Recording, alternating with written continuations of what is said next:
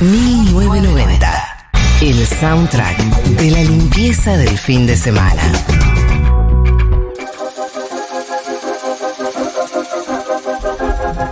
$14.56 en este sábado de superacción. Ah, ya. Super sábado de 1990. Me gusta igual, ¿eh? ¿Sábado de superación? ¿O Super sábado de 1990? Super 1990. Super sábado de, mil- de Super 1990. Estamos ya en este estudio maravilloso con Juan Elman, nuestro sexy niño. Hola. nuestro sexy de política internacional. Ay, me encantó ese apodo. Sí. Pero vos viste Los Simpsons. ¿Vos viste los Simpsons? Ah, no era. No. Es, no es era que era sexy. es- es de Los Simpsons. Ah, pensé que era como. Claro. Sí, Claro. tendría que haber. No, tranqui, igual, ¿eh? Se desocurrió recién, como que me dieron bien vestido. Ay. Y no, me comí la curva, ¿no? Sí, me la comí. Ay, Juan. Tranqui, tranqui, igual. Igual sos sexy. Sos Igual sos sexy y sos muy joven. Claro. Eh, bueno, bueno, gracias. ¿Cómo están ustedes? ¿Cómo te sentan los 24? Uy. Uy, eh, ¿qué decirte? ¿La verdad o para la radio? No, hoy pensé algo que, que es el tema de la obra social, boludo. Uh, es tremendo eso. Es terrible, cuando te, das, te cae la ficha. Ya sos viejo para el sistema. O sea, me falta poquito. Y es un temón. Igual, eh, el más fuerte creo que es post 30, ¿no? Que ahí ya Sí, pero ya hay algo que para mí es ahora que ahora estás en el plan familiar que tuviste histórico, digamos, Sí. porque plan familiar. Después ya no es más. Sos adulto. Sos adulto. Claro, y tenés que hacerte responsable por tu propia salud, lo Y ya cual en empezás este a- país es muy caro. Ya empezaba Bueno. a pensar laboralmente en eso. No, no, que es es que un por problema eso que no dije, tenías. a ver cuántas notas, viste, y ahí cuando empezás a pensar en notas, viste, decís, no, no, todo está funcionando muy mal, este país, el periodismo, en fin. Eh, sos adulto, la salud eh, hay que pagarla. Hay que pagarla. No, no la pagan eternamente. Los Eh, padres. ser adulto es- está todo mal. O sea, esto Sí, solo igual, o sea, no, Juan. yo siempre me sentí adulto. El tema es que ahora hay algo del tema de la edad y la obra social que me genera un, problema nuevo, diferente, inesperado. Sí. Pero bueno, nada, se va a surfear. Y además va a pasar también, todavía no, pero dentro de unos años vas Sí. a saber que va a llover porque te duele una rodilla. Uh. Y esa es eh, Sí, tremenda. eso igual ya me pasa. ¿Ya te pasa? Hace años, sí, el tema de la espalda también. Una rodilla, un codo, algo que es como que Sí. no se sanó bien, te lastimaste, pero, pero no, algo pasó, no fuiste a hacer la fisioterapia que correspondía. Son cosas que le pasan al cuerpo.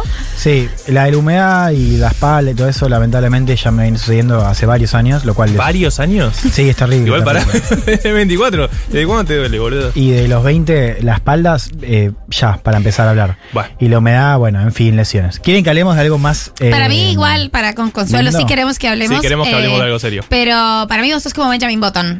O sea, esto, esto empezás a rejuvenecer. A los 30 vas a ser Brad Pitt de 30 en Benjamin Me Button. encanta. encantaría. A, a los 40 tenés gorrita, Me encantaría. lentes y señalás en las fotos. ¿No les pasó una vez que, como van avanzando en años, pero tienen años donde es- están de pronto quizás más fiesteros o, y se sienten más jóvenes? Como que hubo quizás una parte de tu juventud o temprana adultez que no aprovechaste Sí. y que después, ¿no? Como que. Es el concepto de pende viejo, Claro, básicamente. yo no quiero que me pase, pero. Igual vos sos joven todavía. Vos sos muy claro, joven. pero me pasa que, mm, que en estos años me siento más joven que hace 3, 4 años. Sí, a mí me pasa igual. ¿No? Eso, a eso me refiero. Me pasa es igual. bastante impresionante.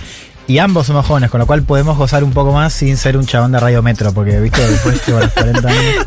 Muy bien, perfecto. Eh, ¿De qué vamos a hablar? hoy, ¿De no qué sé. vamos a hablar hoy? Vamos, No, está cambiemos, sáquenme de acá. Sáquenme. Em, un poco de la región y un poco de esta pregunta que se está haciendo mucho, ¿no? A raíz de estos triunfos que hemos visto en Argentina y Bolivia hace unos años, también México, y después lo que vimos en Chile, en Perú, en Honduras y recientemente en Colombia. Bien, Colombia. Que dicho sea de paso, recomiendo la editorial de María del Mar Ramón en Futurock. Muy interesante esa chica. Muy interesante, Sí. eh, la recomiendo, la recomiendo.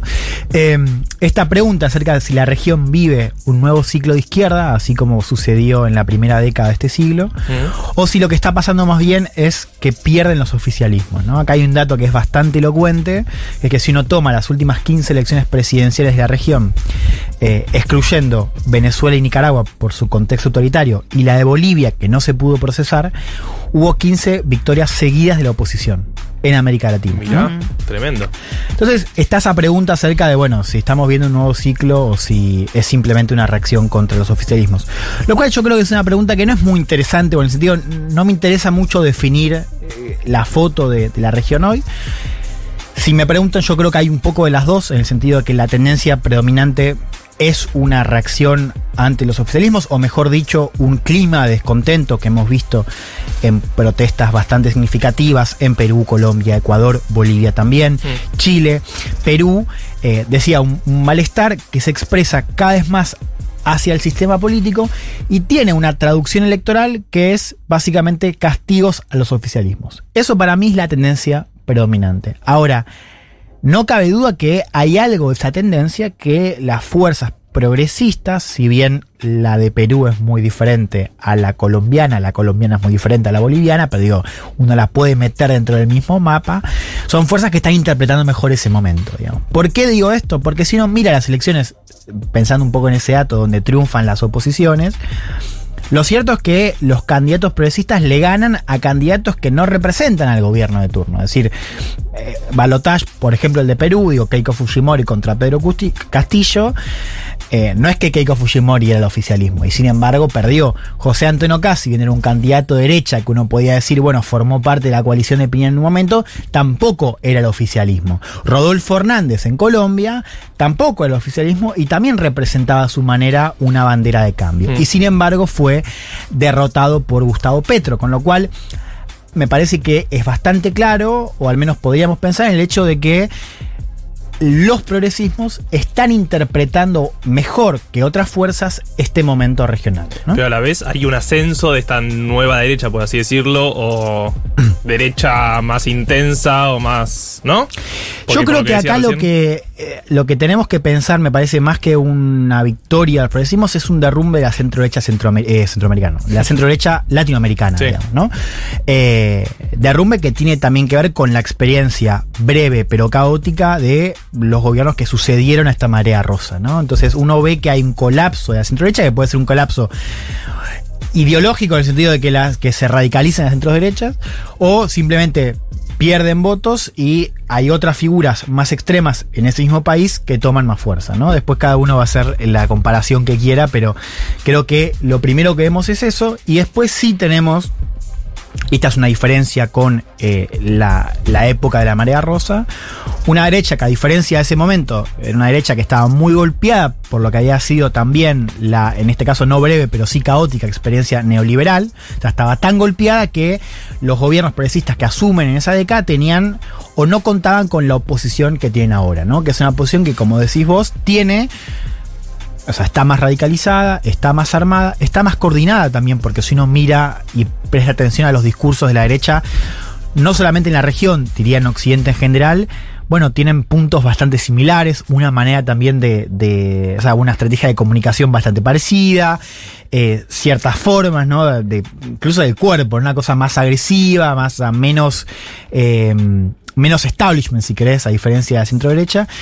Y esa es efectivamente una tendencia, pero que al mismo tiempo yo no sé si estoy tan de acuerdo eh, eh, en decir, bueno, lo que estamos, o sea, que no sé, lo de Rodolfo Hernández en Colombia no es lo mismo que vimos eh, con Bolsonaro, si bien tienen puntos en, en, eh, en común, digo, ¿no? Eh, es más, un poco lo hemos conversado acá, lo que vimos de Rodolfo Hernández en, en Colombia para mí tenía más que ver con lo que representaba Petro, digamos, en relación a el cambio, el hartazgo, ¿no? Y el fracaso de una manera de hacer política y de gestionar los asuntos comunes, entre otras cosas la economía y el reparto, que entró claramente en crisis, ¿no? Sí, yo te, eh, estoy de acuerdo. El, el caso de Rodolfo Hernández es muy particular porque me parece a mí también es, es una sensación que, que compartimos mm, distintas personas, que era como un candidato muy coyuntural, muy circunstancial, eh, pero una persona que esencialmente no quería ser presidente. Como Mm. la foto de Gustavo Petro y Rodolfo Hernández, la sonrisa de Rodolfo Hernández es increíble. Sí, es verdad. es Mirándolo verdad. en modo gracias, No, gracias por haber ganado. O sea, Lo no sabes de lo que me sí. salvaste, llevé esto muy lejos. Sí, está, Eh, es verdad, no lo había pensado, estaba muy feliz. muy dichoso. Se dijo que él había dicho que él no quería ganar y además. Se eh, nota, se, no- se notó para la última se semana de campaña que fue terrible. Se cerró la campaña y además de eso también eh, se rumorea ahora. Dicen, eh, se hicieron algunos comentarios sobre si él iba a asumir su, su puesto de senador. Mm. En Colombia, el candidato que pasa a balotaje, eh, a balotaje y no gana, queda con un escaño en el Senado. Y Mira. ya dijo que iba a asumir. Pero ¿cómo será que durante un par de semanas estuvimos pensando, este hombre ni siquiera va a querer ser senador, como este señor no quiere saber nada más eh, con esto, como una cosa muy circunstancial. Sí. Qué raro ese premio consuelo, ¿no? Tipo, perdiste, pero te damos una banca Sí. de Senado. Para que puedas hacer bastante oposición. bien, ¿no? Eh, una banca de Senado en Colombia. Ahora, creo que el, el caso Hernández en Colombia, que Mm. fue un caso bastante sorpresivo para. Bueno, vos dirás, Marcia, ahí también fue. sor- Yo creo que sí, ¿no? Digo, la- el ascenso de Rodolfo Hernández 100%. en Colombia también fue sorpresivo y creo que se conecta con algo que hemos visto también en Chile después del estallido eh, y forma parte de las dificultades que tiene Boric, que es como una representación del malestar que ya empieza a ser no solamente contra la derecha en un momento, digamos, para pensar el caso de Colombia y Chile, sino hacia todo el sistema político, ¿no? Porque, digamos, lo que vimos con Hernández, que fue más competitivo, eh, sucedió también con Franco Parisi en Chile, un candidato que salió en tercer lugar y que tenía un mensaje, bueno, idéntico al de Hernández, también al de Milley, respecto a eh, esto del el, el- el candidato anticasta, ¿no? Como Mm. una cosa contra el sistema político. digo. Que si uno mira el escenario regional, eh, lo que teníamos, inclusive desde antes de la pandemia, bueno, es una, una idea de un fin de ciclo. O sea, yo creo que un poco lo que vimos en, en las protestas, que es verdad que no fueron en todos lados, porque Brasil y Argentina no la tuvieron, ¿no? Yo creo que ahí también hay una diferencia en torno a cómo se procesan esas demandas, pero sí estuvieron en Perú, sí en Colombia, sí en Ecuador, eh, sí en Chile, eh, sí en Bolivia también, porque digamos, hay que decir que antes del golpe hubo también un- una manifestación ciudadana bastante importante, eh, y es esta idea del malestar, o sea, un malestar que se profundizó con la, la- pandemia, una pandemia que, según datos de CEPAL, yo creo que esto es bastante importante. O según datos de CEPAL, la, la región en la pandemia, o sea, en 2020, retrocedió 20 años en inclusión social. O sea, vos volviste al punto de entrada, al punto de partida donde arrancó esta primera marea rosa, ¿no? Eh, ¿Qué dice CEPAL venido después, 2021? Que el rebote económico no alcanzó para mejorar el cuadro de pobreza y para revertir la tendencia de desigualdad, que es una tendencia negativa desde 2019.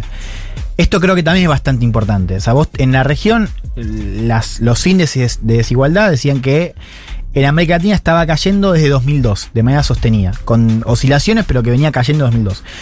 A partir de 2019, se- esa tendencia se revierte y no se y no cambia ahora, ¿no? Eh, y no cambió con el rebote también. Entonces creo que también eso nos sirve para pensar que hay un cuadro económico que es bastante agudo, que yo creo que acá quizás desde Argentina uno quizás pierda el matiz de lo que yo la, de lo que la región ya venía discutiendo en 2019, ¿no? Que esta idea de fin de ciclo, ¿no? una bronca que ya no era contra el gobierno, sino también contra el sistema. Eh, en Chile tiene un carácter más histórico, porque, bueno, esta famosa frase son 30 años, ¿no? En Colombia creo que también tuvo una explosión un poco más estructural. Eh, Quizás en Ecuador fue un poco más coyuntural porque fue contra el gobierno de Lenín Moreno, pero uno mira, eh, intenta trazar puntos en común y ve un malestar bastante claro.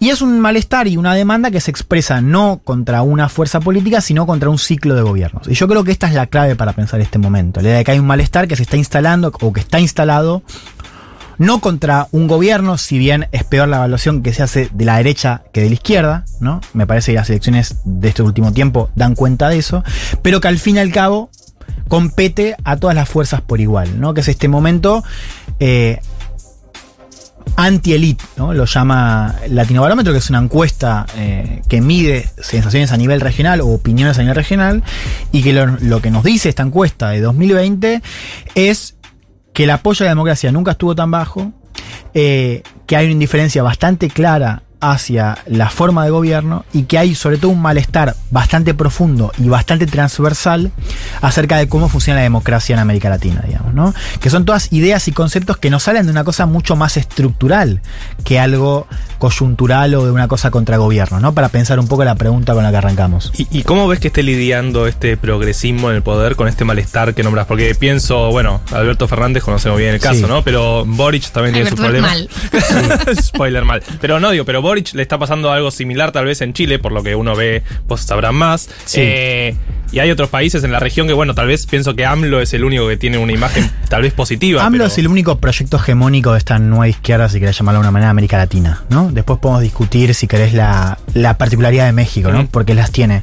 Vos mencionás algo que es interesante, que es em, que en este clima anti-elite o el rechazo, eh, el gobierno de Alberto Fernández sufre del mismo modo o sufre al igual que el de Boric, ¿no? Lo cual uno pensaría que eso sería, es contraintuitivo, porque uno mira y Boric es un tipo más joven que viene a renovar la elite política chilena, Claro. ¿no? En cambio, es verdad que Alberto no fue presidente, pero representa a, Ali, a, un- a una fuerza que ya gobernó. Y sin embargo, este clima los afecta a los dos por igual. Ahí la respuesta, creo, tiene más que ver con el contexto de gobernabilidad que heredan este ciclo a diferencia del primero. Que uno podría decir, ante todo tenés un. no tenés un boom de commodities, si bien tenés una excepción ahora por la guerra. Guerra que por lo demás está generando, por ejemplo, en Ecuador, digamos, un estallido por el tema del combustible. ¿no? O sea, es también un contexto bastante. em, distinto.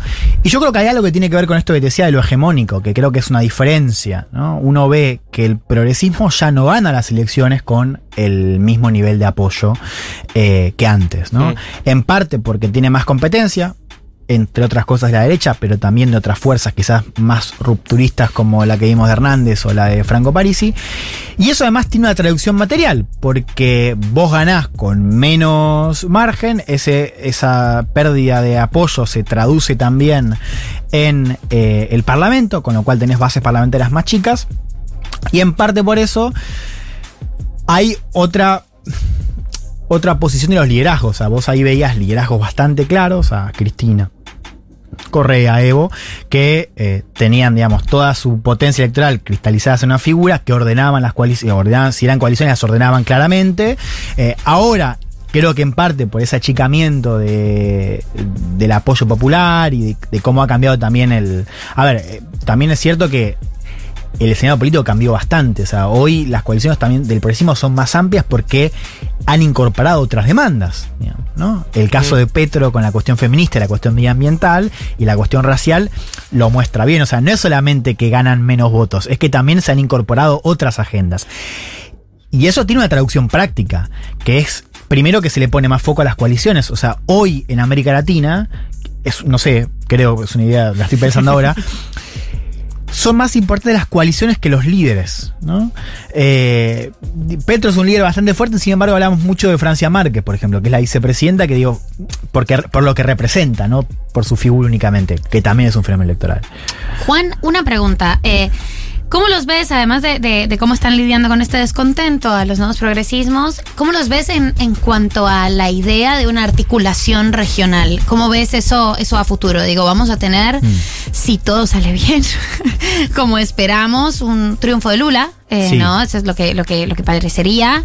Y ahí, bueno, si uno ve el mapa de- de de América del Sur con México eh, estaría muy muy armado para gobiernos más hacia hacia un progresismo parecido o sea venimos de una experiencia eh, o de un antecedente del 2005 de, de países eh, sobre todo de este lado del continente mucho más amigados y- Sí. y, mucho más hermanados. En este caso estaría Colombia por primera vez como, como parte de esa alianza. Eh, pero obviamente en un contexto radicalmente distinto en el que esa alianza va a ser muy distinta. ¿Vos cómo ves ese, ese, ese futuro? Hay dos maneras de responderlo. Y dos miradas, si querés, para resumir. Bien. Una optimista, una, una pesimista. Arranquemos por la pesimista, ¿no? Mejor. bueno, y terminamos bien noticia. arriba, bien arriba quiero. Terminamos bien arriba con un tema de samba, si quieren, una cosa así. Bueno, la vez pasada me fui, perdón, eh, digresión, eh, escuché un montón el tema de Shakira, boludo, el de. Te Shakira. felicito que bien actúas. Te Te- felicito. no, te- que lo hemos cantado todo el Lo día. escuché toda la semana, toda la semana. Bueno, vuelvo. La mirada pesimista eh, se enfoca sobre todo en los niveles de comercio regional. Si uno mira la foto del comercio interregional, es decir, cómo comercian, o sea, el volumen de comercio y sobre todo la calidad de ese comercio, es decir, si son productos primarios o productos mayor valor agregado, hay industriales, la foto es bastante chota, digamos, sobre todo para considerar Argentina y Brasil en el marco del Mercosur, digamos, ¿no? No quiero hacer una explicación muy larga, pero sospecho que China tiene mucho que ver en esto No. digamos. ¿Vos Porque, decís? ¿De verdad? claro, el, que quiero- voy a decir, me la voy a jugar.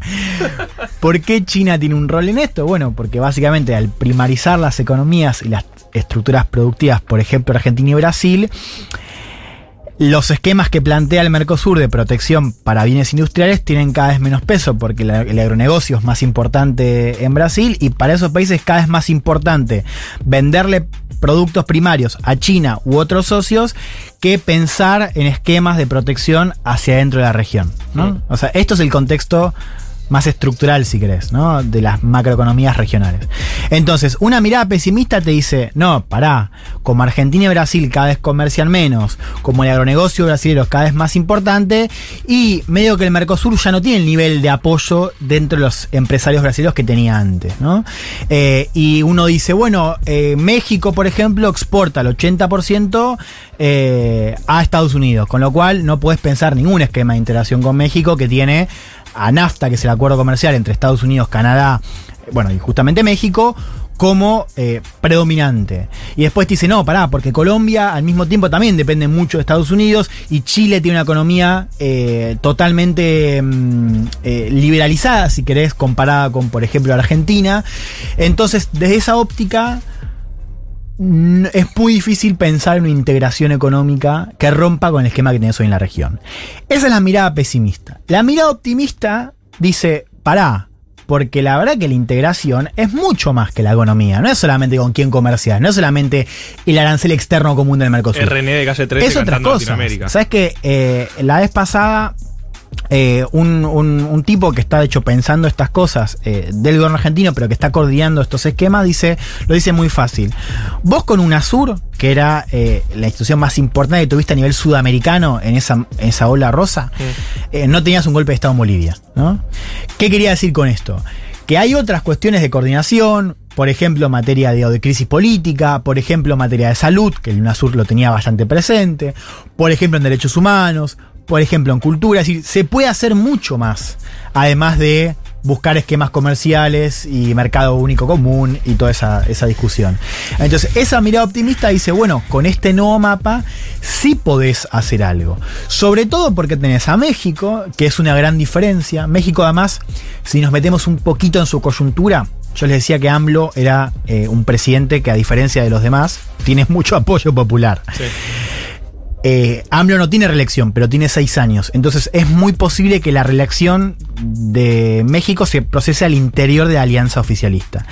Y uno de los candidatos más sólidos es Marcelo Obrar, que es el canciller, que es el tipo que está detrás de este perfil más alto que está tomando México en América Latina, criticando la OEA, bueno, todo lo que hemos visto. Con lo cual, eso también es una buena noticia para este mapa. Y cierro con Colombia, porque vos en eh, uno de los problemas que tuvo UNASUR es que cuando tuviste, eh, que con Colombia siempre fue un tema más complicado, porque Colombia siempre fue la excepción, si querés, en esa marea sudamericana. Entonces lo que te dice esa mirada optimista es que tenés otros temas para, para, para cooperar, que este es un momento para hacerlo, más allá de la cuestión comercial y de las diferencias estructurales de cada economía. La pregunta es qué forma va a tomar esa cooperación o qué forma institucional va a tener. Si se va a relanzar el, el UNASUR, si mm, eh, la CELAC, que es lo que preside Argentina, que es eh, la comunidad de estados americanos y caribeños, eh, va a tener más músculo, o sea, va a engordar un poco y tener un poco más de institucionalidad. Si va a ser un Mercosur ampliado, ¿no? Esto de que el Mercosur tenga otros miembros, por ejemplo Colombia. Bueno, eso está un poco por, por descubrirse. Yo creo que también se está esperando bastante lo que va a pasar con Brasil, ¿no? Donde sabemos que Lula es favorito, pero bueno, de ahí hasta que se procese la elección hay un trecho bastante largo, ¿no? Así es. Esto fue la columna de internacionales con Juan Elma, nuestro sexy niño. Entonces, si niño, te quedas un Me rato. quedo, por supuesto. Pero me por quedo. supuesto, pero por supuesto, vamos a escuchar Metamorfosis de Doppelgangs.